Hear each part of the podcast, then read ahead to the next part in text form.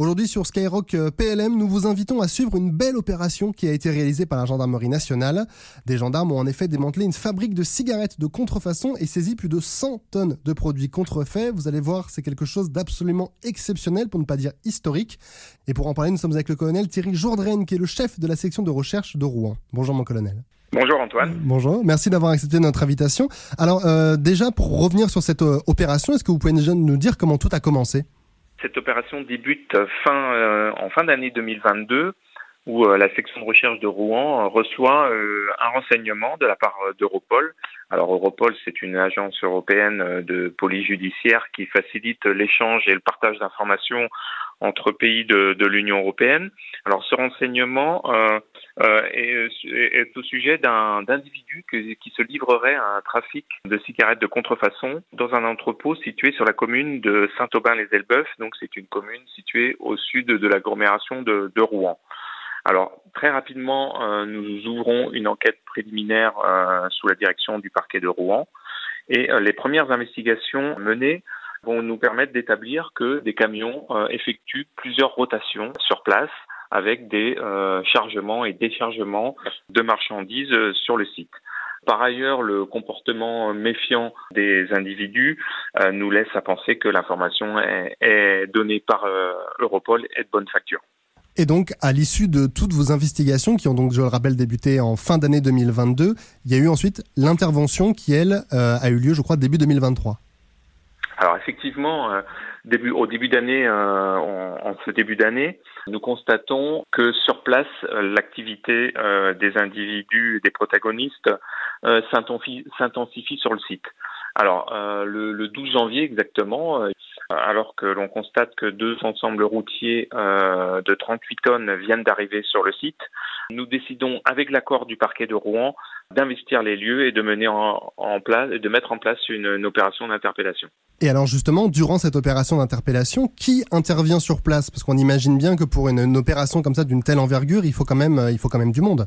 Alors effectivement, et là c'est une des grandes forces de la gendarmerie, c'est de pouvoir mobiliser en, très peu de temps euh, un nombre important de gendarmes pour pouvoir euh, investir les lieux en, toute sécurité.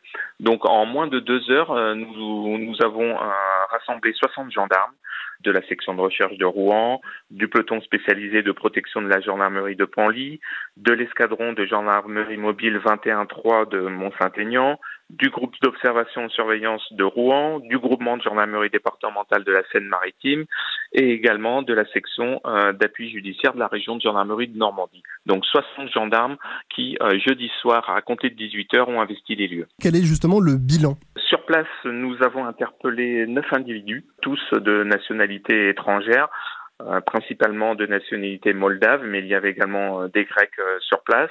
Il s'agit d'individus euh, âgés de 21 à 55 ans euh, qui euh, étaient embauchés et travaillaient au sein de cet atelier de confection de, de cigarettes de contrefaçon. alors à l'intérieur, nous avons découvert donc c'est une véritable usine de fabrication de cartouches de cigarettes contrefaites avec une production qui était quasi industrielle, euh, avec, euh, vous l'imaginez, tout ceci dans des conditions euh, d'hygiène et de sécurité qui étaient non conformes. Là justement, vous, vous avez parlé un petit peu de, notamment des, des, individus que vous avez interpellés, de ce que vous avez retrouvé sur place, mais concrètement, qu'est-ce, qu'on, qu'est-ce que vous avez retrouvé sur place dans le détail? Alors sur place, c'est une véritable usine de, de confection de cigarettes de contrefaçon qui, qui est répartie en, en trois zones d'activité.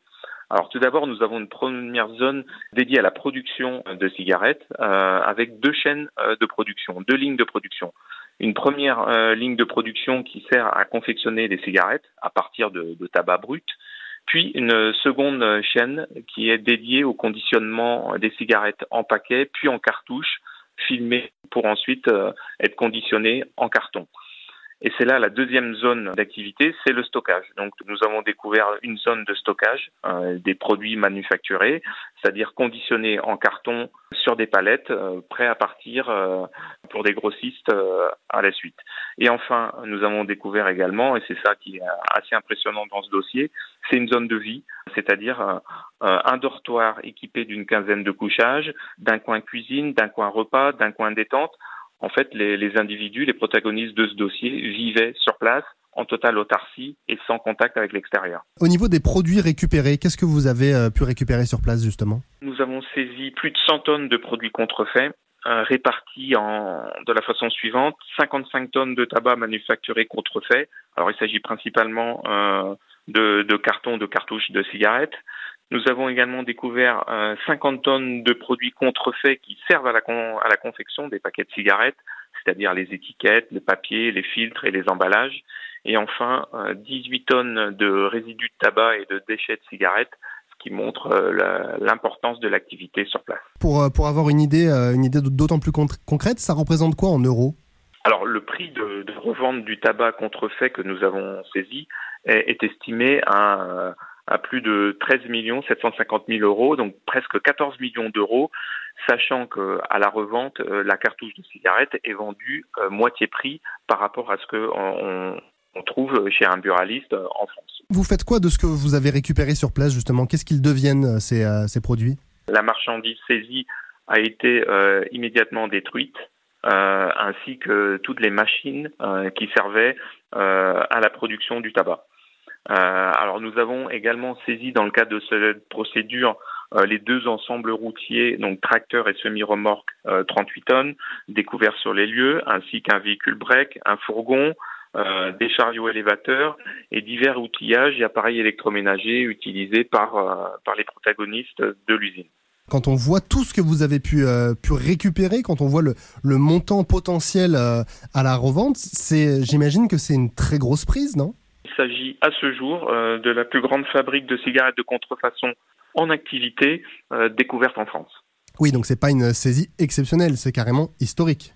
Effectivement, carrément historique, la première fois en France, euh, alors que principalement les, autres pays européens, ce que ce soit la Pologne, la Belgique ou les Pays-Bas, ont, ont, plus l'habitude que nous de découvrir ce genre de fabrique. Les personnes interpellées, qu'est-ce qu'elles qu'est-ce qu'elles sont devenues et qu'est-ce qu'elles deviennent maintenant? Les neuf personnes interpellées ont, été présentées dimanche dernier à, la juridiction nationale chargée de la lutte contre la criminalité organisée à Paris, au parquet de Paris.